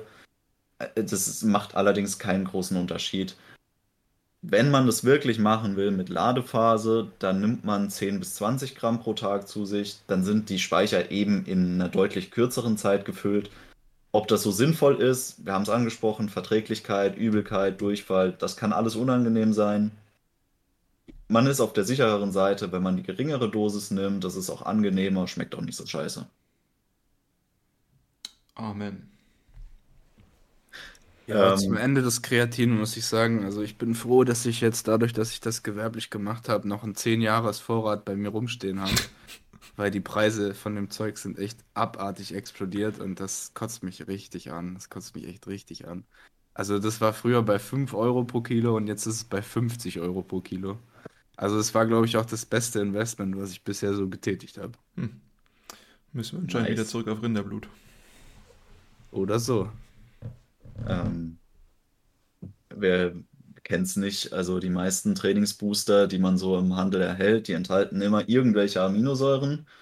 Manchmal weiß man gar nicht so genau, was die machen. Wovon man auf jeden Fall weiß, was sie macht, ist äh, Arginin. Ich glaube, das ist jedem so bekannt, dass das äh, der zentrale Bestandteil fast aller Pumpbooster ist. Ähm, was viele nicht wissen, ist, dass die drei Aminosäuren Citrullin, Arginin und Ornithin äh, eigentlich in unserem Körper eine Kaskade darstellen. Das heißt, Citrullin wird in unserem Körper verstoffwechselt zu Arginin und Arginin zu Ornithin. Dieser Umstand sorgt dafür, dass wir diese Aminosäuren synergistisch zu uns nehmen können. Zum Beispiel, wenn wir Ornithin zu uns nehmen, sorgt das dafür, dass der Abbau von Arginin verringert wird und somit der Gesamtargininspiegel im Blut ähm, über längere Zeit hoch bleibt. Citrullin wird, dadurch, dass es zu Arginin abgebaut wird, ähm, über längere Zeit einen ähm, erhöhten Argininspiegel im Blut bewirken als eine einfache Aufnahme von nur Arginin. Ähm, grundsätzlich ist aber Arginin als zentraler Bestandteil das, was für uns interessant ist. Weil Arginin fungiert im Körper als ähm, Stickoxidbildner. Das heißt, Stickoxide werden ähm, freigesetzt. Die haben zwei wichtige Funktionen jetzt aufs Training bezogen. Einmal, dass unsere Insulinrezeptoren an der Muskulatur deutlich sensitiver werden. Das heißt, die ballern richtig Nährstoffe rein. Auf der anderen Seite bewirkt Stickoxid eine Gefäßerweiterung. Und es bewirkt nicht nur einfach irgendwie eine Gefäßerweiterung, sondern es ist der beste Gefäßerweiterer, den wir so kennen in unserem Körper. Ähm, dadurch, dadurch, wird die ähm, Muskulatur deutlich besser durchblutet, erfährt eine höhere Volumenzunahme und kann somit auch mehr Muskelhypertrophie erzeugen. Ähm, was relativ interessant ist, was viele nicht wissen, ist, dass Arginin in höheren Dosierungen außerdem auch die Freisetzung von vielen körpereigenen Hormonen, unter anderem dem Wachstumshormon, bewirkt. Und äh, damit einen nicht zu unterschätzenden Effekt auf das Muskelwachstum haben kann. Interessant. Äh, also haben die Leute, die einen Pumpbooster nehmen, jetzt sage ich mal nicht nur was für ihr Ego gemacht, während sie ihre Trainingssession abhalten. Aber ich bin, Absolut. ich bin, ja, ist gut zu wissen, ne? Äh, ich bin tatsächlich ein sehr großer Fan von, von eben allen Stoffen, die versuchen, die Gefäßerweiterung zu erhöhen. Und tatsächlich kann man das auch körpereigen machen, äh, indem man gewisse Atemtechniken anwendet. Aber dazu vielleicht irgendwann später mal was. Ähm, aber ich merke einfach, dass ich ein deutlich besseres Training habe. Nicht nur jetzt besseren Pump, sondern man hat auch bessere Ver Versorgung der Muskelzellen mit zum Beispiel Nährstoffen weil einfach eben mehr Flüssigkeit mit mehr Nährstoffen vorhanden ist. Und da kann man jetzt darüber hin und her diskutieren, äh, ob der Pump wichtig ist oder nicht für Muskelaufbau. Ich, ich glaube, es ist unfassbar relevant dafür, äh, einfach weil mehr Nährstoffe vorhanden sind, weil zum Beispiel mehr Stoffwechselnebenprodukte schneller ab, abtransportiert werden können, einfach weil sozusagen der, der Highway, das Transport, Transportsystem unseres Körpers breiter ist. Yes, Infrastrukturausbau. Ja. absolut essentiell. Ich persönlich muss sagen, ich liebe diese Pampas Light Folie, die du da gemacht hast und ich finde die Stoffe auch alle ziemlich geil. Ich nehme allerdings nur Citrullin, liegt daran, dass es am günstigsten ist und dass äh, Citrullin tatsächlich die Argininspiegel besser erhöhen kann als Arginin selbst, wenn man es oral einnimmt und vor allem, wenn man nichts im Magen hat und die Magensäure eh schon relativ niedrig ist im pH-Wert, weil Arginin nicht besonders gut säureverträglich ist. Ähm, das muss man sich auch immer wieder im Hinterkopf behalten. Also Arginin ist das, was wir wollen, aber über Citrullin kriegen wir es besser. Also euro-effizienter, will ich damit sagen. Einfach weil Citrullin effizienter verstoffwechselt werden kann über die orale Aufnahme und weil Citrullin an sich auch einfach billiger ist. Ja, das und, ist ein sehr guter Punkt. Natürlich, äh, die, die Zufuhrempfehlung, die Tom da aufgeschrieben hat, die funktioniert ausgezeichnet. Gar keine Frage, brauchen wir gar nicht diskutieren. Ähm, ist halt die Frage, wie viel, wie viel Geld einem das dann auch wert ist pro Trainingseinheit. Ja, relativ wichtig ist hier, dass wir Arginin nicht äh, solo zu uns nehmen, sondern es macht sehr Sinn, Arginin zum Beispiel mit einem B-Vitamin-Komplex zu kombinieren, dass wir halt einfach die Folsäure, aber auch Vitamin B6 und B12 in ausreichendem äh, Maß äh, zu uns nehmen, weil ansonsten einfach der, der Effekt der Stickoxidbildung nicht so ganz optimal ablaufen kann, wenn wir zu wenig dieser B-Vitamine ähm, eben einfach haben gerade. Wenn wir jetzt über die Wachstumshormonfreisetzung sprechen, dann muss man deutlich, deutlich mehr Arginin zu sich nehmen. Das muss jeder selber wissen, ob es einem das wert ist. Weil ich weiß nicht, wer Arginin schon mal so als äh, Rohstoff probiert hat. Das schmeckt nicht so geil. Nee. Das haben alle Aminosäuren auch so gemeinsam. Ja, Beta-Alanin geht, äh, finde ich, geschmacklich, aber äh, Arginin ist wirklich. Äh, Beta-Alanin hat dafür andere Nachteile.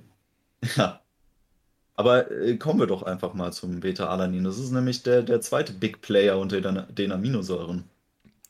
Äh, lustige, lustige Beschreibung, der prickelnde. ja, man kennt äh, Beta-Alanin ist äh, auch bekannt als der Ameisenhaufen unter den Supplements. Ähm, was viele nicht wissen, ist, dass Beta-Alanin an sich ja gar nicht äh, alleinständig wirkt, sondern nur mit Histidin in Kombination, weil daraus das äh, körpereigene Carnosin entsteht. Falls jetzt der ein oder andere sich fragt, warum nehmen wir dann nicht einfach Carnosin an sich zu uns? Carnosin wird einfach vom Körper richtig schlecht aufgenommen. Also das hat allein schon Probleme mit der Magensäure, dass wir es aufnehmen. Ähm, während die Aufnahme von Beta-Alanin an sich zu einer sehr stabilen äh, Steigerung der Carnosinsynthese um bis zu 64 Prozent führt. Weil das ein sehr verlässlicher Wert ist, hat sich auch eine Kombination mit Histidin nicht unbedingt bewährt. Histidin gehört zwar zu den semi-essentiellen Aminosäuren, das heißt, tendenziell kommt der Körper mit der ähm, Histidinproduktion nicht so ganz hinterher. Lohnt sich also Histidin in der Ernährung auch zu sich zu nehmen. Ich würde es empfehlen, äh, Histidin zusammen mit einem Zink-Supplement einfach ähm, zu benutzen. Aber im Grunde genommen hat man immer genug davon und Beta-Alanin allein entfaltet schon die, die gewünschte Wirkung. Hm. Was ist jetzt Carnosin? Carnosin ist ein Puffer. Und das ist der wichtigste Puffer, wenn wir im Bereich der Übersäuerung im Muskel ähm, sprechen. Ähm, was recht interessant ist jetzt in Bezug auf äh, Arginin und ähm, die Stickoxidsynthese, ist, dass ohne Carnosin die ähm, Bildung des Stickoxids gar nicht richtig ablaufen kann, weil Carnosin ist wichtig dafür, dass unser Körper überhaupt die Enzyme zur ähm, Stickoxidbildung produzieren kann. Sehr interessant. Und ähm, ich muss sagen, ich habe jetzt noch nicht so viel ähm, ja, rumexperimentiert mit Beta-Alanin. Ähm, aber soweit ich das feststellen kann, ist es natürlich etwas, was ich, äh, was schon eine, eine, zeitliche Relevanz hat, also eine, eine, temporale Beschränkung und dementsprechend sollte ich das vor dem Training ähm, zu mir nehmen, richtig? Yes. Ja. Also, ähm, das muss man zu Citrullin auch noch sagen und äh, Arginin, das sind alles jetzt zeitspezifische Supplemente. Die wirken halt vor allem in den Minuten und vielleicht auch Stunden, in denen man es eingenommen hat, besonders. Ähm, Beta-Alanin, ja, eins der absolut wichtigsten Supplemente im Kraftsport. Eigentlich äh, jeder gute Booster sollte Citrullin und Beta-Alanin enthalten. Um, natürlich jetzt Koffein und Kreatin je nach Situation, das ist wieder ein bisschen spezieller, gibt ja auch viele koffeinfreie Booster. Aber wenn es um den Pumpeffekt eines Boosters geht, dürfen Beta-Alanin und Citrullin eigentlich nicht fehlen oder Arginin. Ähm, das, das Problem bei Beta-Alanin ist, wenn man es nicht gewohnt ist am Anfang, kann es sehr unangenehm sein, weil dieses Prickeln mitunter sehr, sehr stark ist. Und äh, weil es auch keine Seltenheit ist, dass man dieses Prickeln an Stellen spürt, die eben eh sehr empfindlich sind. Also wir reden hier gerade von Eichel und Anus. Und Ja, äh, auch Ohren. ja, das ist dann weniger schlimm. Und äh, da, da gibt es durchaus mal ein paar ja, unangenehme Momente. Allerdings gewöhnt man sich da relativ schnell dran und äh, ist absolut sein, sein Geld wert und von mir auch eine klare Empfehlung, das zu benutzen. Die Kombination, wie Tom sie angesprochen hat, mit Histidin, würde ich auch nicht empfehlen, weil es das Geld einfach nicht wert ist. Wir haben bei ausreichender, ausgewogener, ausreichender Ernährung haben wir genug Histidin in unserem Aminosäure-Blutpool. Und Carnosin habe ich tatsächlich so als Tablette auch schon ausprobiert. Im Anti-Aging-Kontext vor allem, weil Carnosin auch eins der besten Telomerprotektorate ist, was es gibt. Und ähm, das hat aber leider, wie Tom schon angesprochen hat, nicht funktioniert. Also ich habe es gemerkt, dass es nicht funktioniert hat, weil einfach die, die Nebenwirkungen auch überhaupt nicht eingetreten sind. Und ähm, deswegen klare Empfehlung, sowohl für die Sportleistung als auch für Alterserscheinungen eben diese Zunahme von 4 Gramm Beta-Alanin pro Tag. Ich persönlich benutze 6 Gramm, aber 4 Gramm dürften auch ausreichen. Und die gesamte Menge nimmst du dann vor deinem Training zu dir. Die gesamte Menge nehme ich auf einmal zu mir und äh, ich kombiniere das immer noch mit Nikotinsäure und dann habe ich ein sehr rotes und prickelndes Arschloch. Genau. Und dann kommt das Capsaicin auf unserer nächsten Folie. Danke für diese Umschreibung, Tim. Wir sind dir alle dankbar. Gerne. Ähm, ja, Capsaicin. Also man kennt's, Capsaicin ist das, was Chilis scharf macht. Äh, es ist ein Alko Alkaloid. Und ich habe mal so ein bisschen die Wirkung von Capsaicin, die in Studien belegt wurden, äh, zusammengefasst. Generell lässt sich sagen, dass es die mitochondriale Biogenese steigert, dass äh, die Muskelfasern vom Typ 1 erhöht gebildet werden, dass mTOR aktiviert wird durch Capsaicin, die Adrenalinausschüttung erhöht wird. Ähm, es werden hier Beta-Adrenorezeptoren, äh, muss man äh, ein bisschen aufpassen, aktiviert. Und die sind äh, maßgeblich dafür verantwortlich, dass unser Metabolismus gesteigert wird. Und zusätzlich wirkt Capsaicin generell ähm, appetitzügelnd und antikanzerogen. Ähm, was ich äh, so kurz vor knapp noch gefunden habe, war relativ interessant. Es gab da eine Studie, die hat untersucht, was Capsaicin denn so ähm, bewirkt, wenn man es kurz vorm Training konsumiert. Und da hat sich gezeigt, dass die ähm, Sportler, die 15 Milligramm Capsaicin vorm Training verabreicht bekommen haben, sowohl in der Kraftausdauer als auch in der Kraftleistung, die sie in den Sätzen absolviert haben, ähm, eine Steigerung erfahren haben. Hm. Das heißt, sie konnten ein bisschen höheres Gewicht etwas länger bewegen als äh, ohne das Capsaicin. Und wie wir schon beim äh, Kreatin gesehen haben, es kann eben sein, dass schon eine geringe Zunahme des ähm, Gesamtvolumens im Training, sei es jetzt an absolvierten Sätzen oder auch Wiederholungen oder dem Gesamtgewicht, was wir bewegt haben, einen sehr, sehr hohen Effekt über die Zeit haben kann. Insofern Capsaicin auch vorm Training relativ interessant. Woher kennt man es eigentlich? Man kennt es als typischen Fatburner. So, das, das ist das, wo es meistens vermarktet wird. Genau, also das wollte ich sagen, steht auch auf der Folie. ähm, Anregung des Stoffwechsels. Äh, kann ich auf jeden Fall.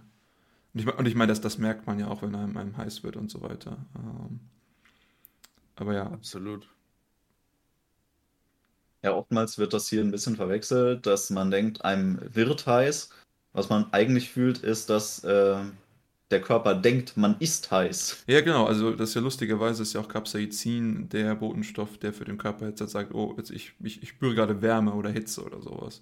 Also es ist tatsächlich nicht nur, dass es sagt, es ist scharf, es ist heiß, es ist wirklich heiß für den Körper. Also man empfindet Hitze. Für den Körper macht es überhaupt keinen Unterschied, ob wir jetzt äh, über eine Kerze langen oder ob wir uns die Haut mit Capsaicin einschmieren. Da werden dieselben Rezeptoren dabei getriggert. ist coming soon, viel Muskeln, wenig Hirn, Capsaicin, Hautcreme. Ist tatsächlich der Hauptbestandteil von den meisten Wärmecremes. Also wenn man irgendwelche Muskelentspannung oder ähm, ja, sonstige Wärmecremes äh, sich anguckt, da ist meistens der Wirkstoff Capsaicin. Hm. Was das für, für Diäten auch besonders geil ist bei Capsaicin, ist Appetitzügelung. Das, es gibt ein paar Sachen, die unseren Appetit hemmen und ähm, ich benutze eigentlich jedes Mal, wenn ich Diät mache, irgendwelche Appetithemmer. Meistens stärkere Sachen als Capsaicin, aber das ist einfach was, was das Wohlbefinden während der Diät massivst verbessert. Ja. Also äh, es ist ja so, dass wir, wir, wenn wir zu viel, in Anführungsstrichen, zu viel Körperfett haben, also sagen wir mal zum Beispiel 15% Körperfett, dass wir bei weitem noch lange kein Risiko laufen, dass wir verhungern würden oder dass irgendwas gefährlich ist. Allerdings, wenn wir uns in einem Kaloriendefizit befinden und intensiven Sport machen, haben wir natürlich immer wieder mal kurzfristig und das ergibt sich einfach aus der Stochastik unserer Biodynamik, kurzfristig Blut unter Zucker. Und das kann halt in der Diät, gerade wenn es ein längerer Zeitraum ist, sehr, sehr unangenehm sein, psychologisch. Also das ist körperlich nicht problematisch, nicht schädlich, nicht gefährlich, aber es ist psychologisch unangenehm. Und wenn man da den Appetit eben hemmen kann, kann man zum einen das Risiko, dass man zum Süßigkeitenschrank rennt, reduzieren und zum anderen auch seinen seinen Bedarf an Disziplin, um diese Diät zu erfüllen, sozusagen drastisch reduzieren. Also ich bin ein ganz klarer Freund von Appetithämmern. Ähm, ja, kann ich nur weiterempfehlen. Aus dem Grund, äh, Capsaicin ist da noch eine der harmlosesten Sachen. Und finanziell kenne ich mich jetzt gar nicht damit aus, tatsächlich, wie teuer das ist. Aber da es aus Chilischoten gewonnen wird, kann ich mir nur vorstellen, dass es nicht allzu teuer sein kann. Tatsächlich gehört das auch mit unter die Kategorie der Stoffe, die ich einfach aus natürlichen Quellen zu mir nehmen würde. Chilis sind das ganze Jahr über erhältlich, sei es in getrockneter oder in frischer Form. Würzt einfach viel mit Chilis, nehmt oft äh, scharfe Gerichte zu euch. Das reicht absolut aus. Man muss das nicht irgendwie noch extra supplementieren. Ähm, ihr nehmt da schon genug zu euch. In dem Fall ist es dann wirklich billig, weil Chili könnt ihr als Pulver im Kilopack für wenige Euro erwerben. Und ein Kilo Chili ist auch keiner auf einmal. Boah, man kann es probieren. äh, Diät-Geheimtipp ist 80-prozentige äh, Schokolade mit Chilis. Übrigens. Tatsächlich. Äh, auch in diese Kategorie der Fatburner Supplements und in dem Fall äh, tatsächlich der echten Fatburner, also welche mit belegter Wirkung äh, sind das Synephrine und das äh, Naringin. Und das sind beides Stoffe, die wir aus Zitrusfrüchten kennen. Also das äh, Synephrine aus der Bitterorange und äh, Naringin aus Grapefruits. Und was wir beim Synephrine ähm, feststellen können, ist, dass wir deutlich gesteigerten thermischen Effekt haben. Das heißt tatsächlich, dass die Körpertemperatur hochreguliert wird und dass die Fettverbrennung deutlich angeregt wird. Und das passiert dadurch, dass wir den Ruheumsatz des Körpers erhöhen. Also gar nicht mal so, dass die Herzfrequenz irgendwie deutlich ansteigt oder so, sondern dass generell der Ruheumsatz durch auch diesen thermischen Effekt ähm, steigt und wir dadurch mehr Fett äh, verbrennen können. Zusätzlich hat sich gezeigt, dass wenn man Synephrine und Koffein äh, kombiniert, diese Fettoxidationsrate, also das, was tatsächlich an Körperfett verbrannt wird, gesteigert werden kann. Naringin ist das, was man so aus äh, Grapefruits kennt. Man kennt den Brigitte Diätratgeber, jeden Tag Grapefruitsaft. Ähm, das ist halt eben ähm, dahingehend tatsächlich richtig und auch hilfreich, weil Grapefruits bzw. das Naringin eben unsere Insulinsensitivität äh, modulieren können und eben auch wie das Capsaicin appetitzügelnd wirken. Das heißt, man nimmt generell weniger zu sich aber das, was man zu sich nimmt, wird auch deutlich weniger zu Fettgewebe äh, umgebaut, sondern wird eher zu den Muskelzellen ähm, transportiert und da eingelagert und äh, sinnvoller genutzt als, als Körperfettreserve. Hm. Das ist interessant. Würde man das ähm, versuchen, über natürliche Stoffe zu sich zu nehmen, also über natürliche Quellen, oder würdest du es, äh, sag ich mal, synthetisch zu dir nehmen? Ähm, also klar, ja, also Grapefruitsaft funktioniert. Grapefruits an sich funktionieren sehr gut. Ähm, Synephrin nimmt man normalerweise als Bitterorangenextrakt zu sich. Das ist auch in relativ vielen Boostern tatsächlich mit drin, weil es auch teilweise leistungssteigernd wirkt. Ähm, ist aber auch ein Bestandteil dieser ominösen Fatburner, die hier ausdrücklich nicht empfohlen werden. Ich frage nur aus dem Grund, äh, weil ich schon gehört habe, dass man äh, gewisse Zitrusfrüchte vielleicht vor dem Training vermeiden sollte, wenn man das Ziel hat, seinen Muskelaufbau zu ähm, erhöhen, ähm, weil man eben äh, das pH-Niveau des Körpers so ein bisschen beeinflusst dadurch, äh, gerade sowas wie Zitronen oder so. Und ich kann mir vorstellen, dass es bei anderen Zitrusfrüchten ähnlich ist. Ähm, deswegen, aus dem Grund frage ich nur, aber ja. Hast du Ideen noch zur Dosis? Es ist immer ein bisschen schwer zu sagen. Also, ich habe hier in dieser einen Studie eben gefunden, dass ähm, 3 Milligramm Synephrin pro Kilogramm Körpergewicht äh, zu sich genommen werden. Erscheint mir als relativ moderater Wert. Das ist auch so das, was man in den gängigen ähm, Supplement-Kombinationen findet an Synephringehalt. Und ähm, bei Anaringin gibt es eigentlich kaum irgendwelche tatsächlichen Mengenangaben, die da als äh, Verzehrsempfehlung gegeben werden man merkt, wir sind hier jetzt wirklich im Bereich der ähm, ja, Stoffe, die sehr, sehr wenig erforscht sind, wo man zwar gute Hinweise hat auf die Wirksamkeit, aber ja, für eine Zufuhrempfehlung sieht es halt nicht aus. Ich würde einfach am Tag, also ich glaube so der, der ähm, Richtwert sind zwei bis drei Grapefruits am Tag, die man da entsaftet und zu sich nimmt oder auch so isst. Und ich denke, persönlich würde ich sagen, ist das auch der Bereich, wo man eine gute Wirkung äh, erzielen kann mit.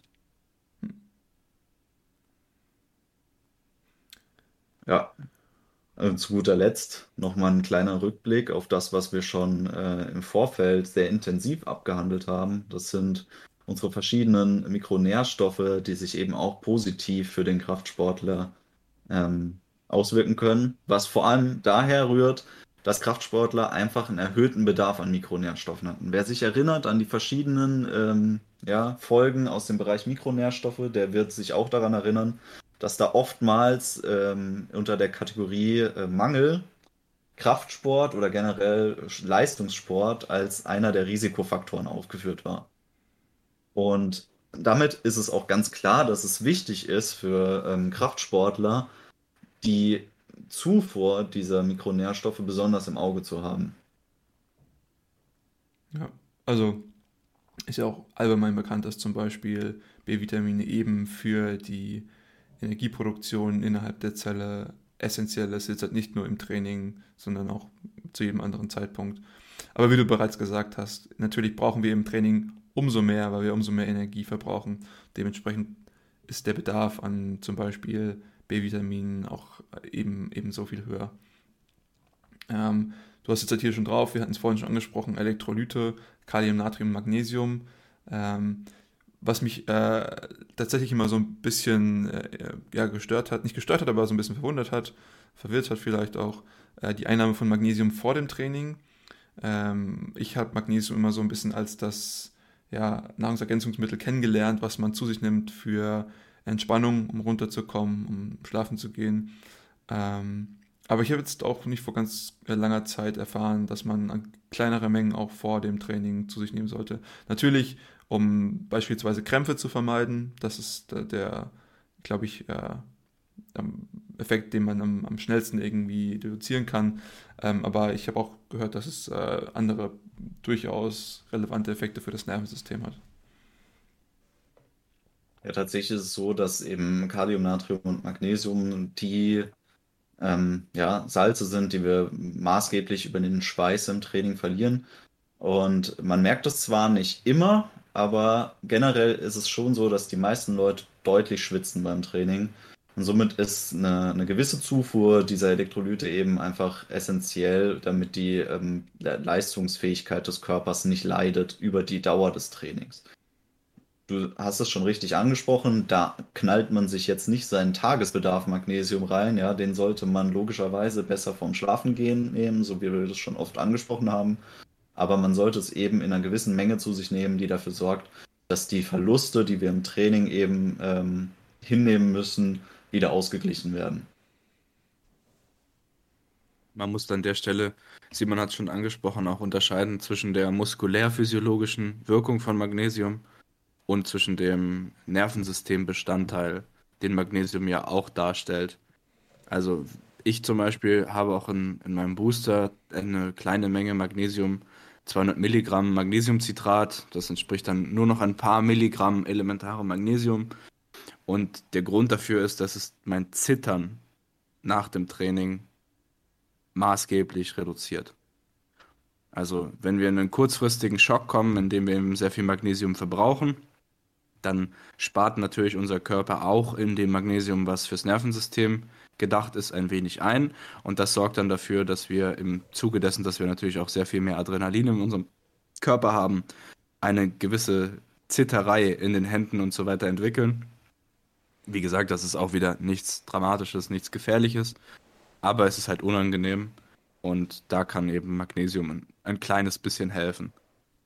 Eine große Dosis Magnesium vor dem Training wäre wahrscheinlich nicht förderlich, aber ich bin mir auch ziemlich sicher, dass es nicht schädlich ist. Also ich habe das auch schon öfters gemacht, dass ich mir 5 Gramm Magnesiumcitrat vor dem Training geballert habe, einfach um zu gucken, ob ich äh, trotzdem noch trainieren kann. Und das hat sich auch nicht als problematisch rausgestellt.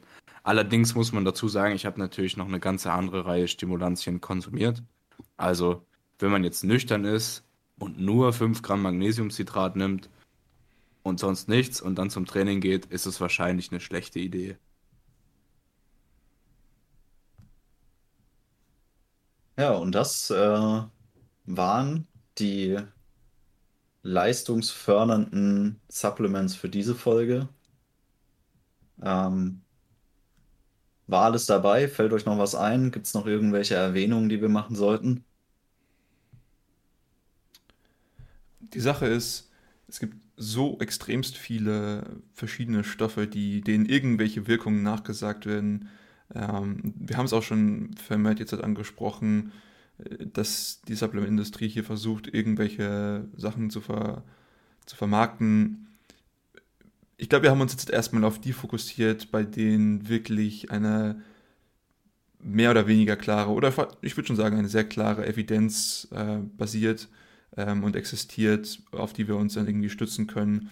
Es gibt noch echt extremst viele andere und Leute forschen auch aktiv immer noch an, an neuen Stoffen und das ist ja das Interessante an diesem, an diesem Raum, dass da sehr viel passiert ich glaube, wir haben hiermit eine gute Basis und wenn ihr wirklich mal durch die Regale oder die virtuellen Regale eines Booster-Shops oder eines Pre-Workout-Shops geht, da werdet ihr sehen, dass das, was wir erwähnt haben, bestimmt in 95 oder mehr Prozent aller Booster enthalten ist.